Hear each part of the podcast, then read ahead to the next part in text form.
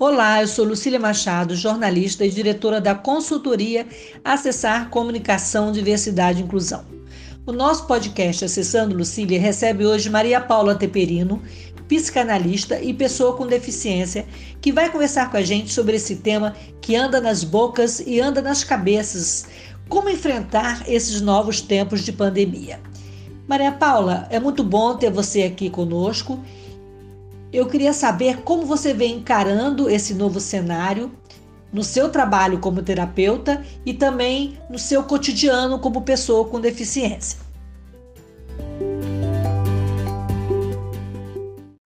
Oi, Lucília, prazer estar aqui com você, né, falando com, com as pessoas que te escutam. E, pois é, né, são, são tempos duros, novos tempos que estamos vivendo. É, e eu sempre digo que cada pessoa é única e cada pessoa vai responder às exigências desse momento atual com as suas condições psíquicas, né? Alguns vão responder um pouco melhor, outros com mais dificuldade, mas enfim, não é um tempo fácil para ninguém, porque a pandemia nos coloca de frente com duas questões muito caras ao humano. A primeira, a morte.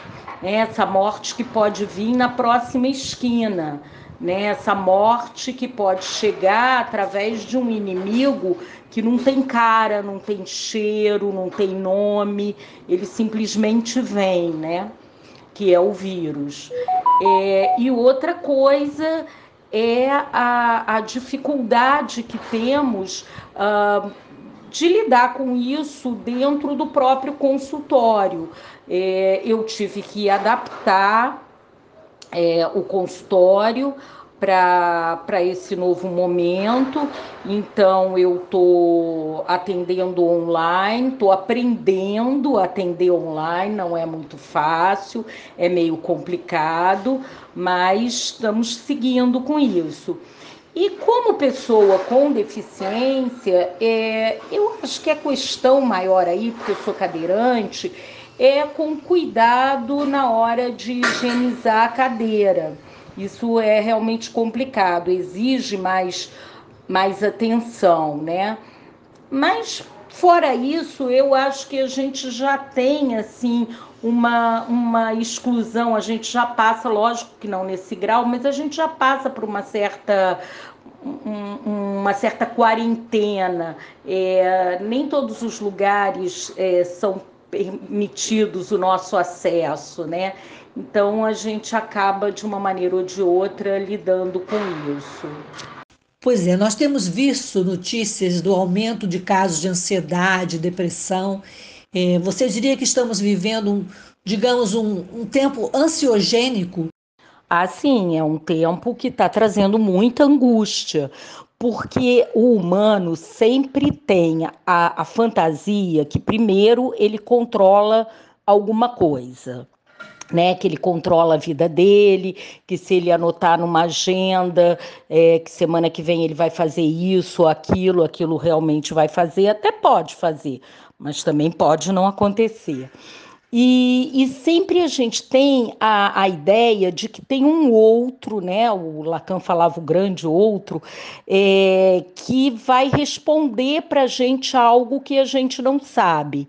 Então, se você não sabe um idioma, você entra numa escola, procura um professor que vai te ensinar aquilo. É, se você não sabe uh, sobre algum mal-estar que você está tendo, você vai no médico e um especialista uh, vai te responder aquilo. E agora a gente está numa fase que ninguém sabe responder. Né? Nem mesmo os países que já passaram por essa pandemia antes de nós têm respostas claras. Né? Não existe um outro que nos dê essas respostas. Então, a gente está vivendo, sim, tempos muito ansiosos, muito, de muita angústia, é, e falar sobre isso talvez seja algo que possa aliviar. Né? Eu é, não é à toa que eu, que eu busco esse ofício, né? busquei esse ofício de ser psicanalista, porque eu acredito no poder da palavra, né? do que se fala e de alguém que possa escutar. Eu acho que nesse momento é só isso que a gente pode fazer e esperar. Né? Não, não tem é, condições é, de ser diferente. Maria Paula, e o que, que a gente pode fazer no isolamento para preservar a saúde mental? Pois é, né? É, isso eu também não acredito que exista uma resposta, uma única resposta. É, eu acho que cada um, como eu falei no início, né? Cada um vai responder com as ferramentas psíquicas que dispõe. Então, eu acho que alguns vão aproveitar esse momento é, para ler, para se informar, para, enfim, para manter contatos com pessoas, mesmo através uh, desses recursos que a gente tem de internet, para manter, manter contatos com pessoas que não, não tinha, que a vida atribulada de todo mundo não permitia. É, eu acho que cada um tem que buscar aquilo que, que lhe dê um pouco de calma, um pouco de tranquilidade, mas sem se alienar, sem achar que se eu fizer todos os exercícios das lives, se eu escutar todas as lives, se eu ler todos os livros, é, isso vai, vai passar de uma maneira que eu não precise me preocupar. Né? Eu acho que a alienação, a negação é um problema muito grave. Isso para todos os momentos da vida. Eu acho que a gente tem que ter clareza que estamos vivendo tempos que nunca ninguém viveu, que são tempos novos, que essa geração vai ter que dar essas respostas e só vamos saber delas depois mas eu acho que também podemos nos precaver um pouco para não sofrer tanto. Então, talvez ver aquilo, ler aquilo, assistir aquilo que lhe dê algum prazer. Eu acho que isso é importante também. É, com certeza, né, nós não vamos sair desse período do mesmo jeito que nós entramos. As relações de trabalho, as relações pessoais, as relações familiares vão mudar, estão se transformando em consequência desse isolamento social. Você concorda com essa afirmação? O que você tem a acrescentar sobre esse futuro? Eu acho que algumas pessoas, né, como eu acredito no um a um, no inconsciente, então eu acho que algumas pessoas vão sair melhores, melhores no sentido de mais conscientes, conscientes com o planeta, com a responsabilidade social e até melhores enquanto pessoas, né? É, mas outras eu acho que vão sair da mesma maneira e outras eu acho que piores. É, eu, eu não acredito que o ser humano aprenda uh, muito com, com nada assim que seja ruim, porque se eu, eh, se eu acreditasse nisso, não teria com certeza tido Segunda Guerra Mundial, né? E, e tantas outras guerras, e teve a Segunda, e teve tantas outras. É, guerras, as pessoas se matando, tanto terrorismo e, enfim, eu, eu não acredito que, que a gente aprenda com os erros, não, e, e aprenda na dor. Acho que algumas pessoas, sim, vão melhorar, mas essas pessoas já, já melhorariam com, com o tempo, né? É, não sei, eu, eu tenho um pouco de dificuldade assim desse exercício é, de futurologia. E eu também acho que a vida da gente não vai ser a mesma, né? Não sei se para o bem ou para o mal mas que com certeza muitas mudanças terão, isso sim, isso acho que vai acontecer. É, mas se, se as pessoas vão melhorar com isso, acho difícil de da gente acreditar. Eu, pelo menos, tenho essa dificuldade. Voltando ao assunto que você tocou lá no início do nosso bate-papo, a pandemia obrigou uma mudança na forma de fazer terapia. E quais os efeitos das consultas e terapias online? E uma curiosidade também é saber se surgiram novos pacientes nesse período. Ah, sim, isso é bem interessante. É, eu, eu, quando eu fechei meu consultório foi no dia 16 de, de março que eu liguei para todos os meus pacientes dizendo que eu ia fechar por duas semanas. Naquela época eu ainda tinha a ilusão que em duas semanas a gente pudesse não sei se voltar, mas enfim, algumas medidas poderiam ser tomadas e, e voltar. Mas naquele momento eu já me, me predispus a atender por telefone aqueles que assim o quisessem. Na primeira semana ninguém apareceu. E depois, quando eu vi que realmente não ia voltar tão cedo, eu liguei novamente, é, oferecendo aí o atendimento online que eu faço através do WhatsApp.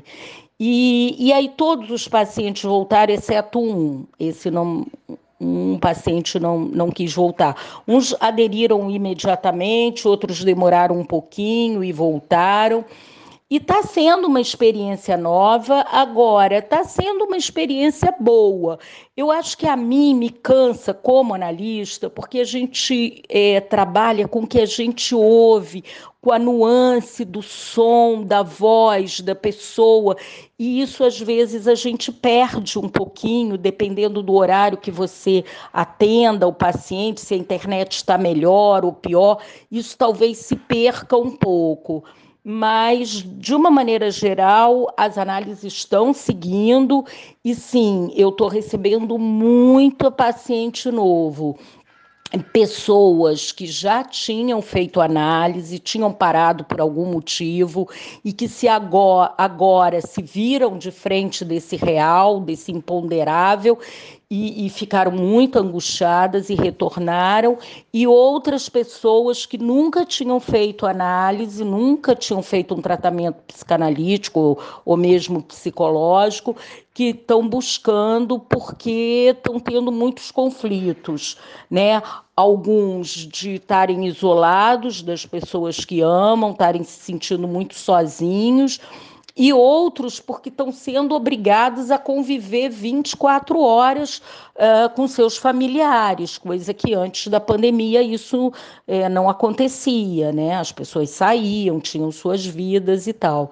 Então, sim, tem ap aparecido muitos pacientes novos. A pandemia e, consequentemente, o isolamento social mudou o nosso cotidiano, não há dúvida disso. É, muitas mães de crianças e jovens, especialmente os autistas e aqueles com deficiência intelectual, também tiveram que alterar a sua rotina. O que, que deve ou pode ser feito para tentar manter um padrão de comportamento nesses casos? Bom, isso exige um cuidado muito especial daqueles profissionais que atendem é, crianças com algum tipo de deficiência. Obviamente que algumas crianças podem continuar sendo atendidas é, por online, né?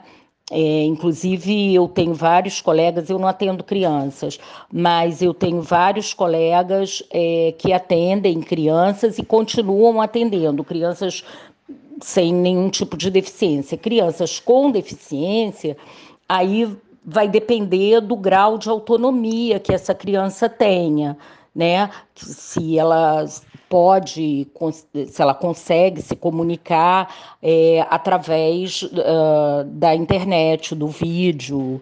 Outras talvez precisem do auxílio dos pais é, para poder é, continuar o seu tratamento e outras talvez tenham que interromper, porque, enfim, é, é, é uma nova situação, né? Você imagina você atender ou mesmo prestar é, escolaridade da, da aula para uma criança com uma deficiência severa, né, um caso de autismo mais severo e tal, eu acho que fica difícil. E acho que isso angustia muito as mães, né, as mães, os pais. É, deve ser um motivo de muita angústia, porque é um motivo assim de que, poxa, o meu filho está perdendo todas aquelas competências que ele já havia adquirido. Né? E com, sem poder fazer esse tipo de, de atendimento, ele está perdendo, retrocedendo ao que ele já tinha ganhado.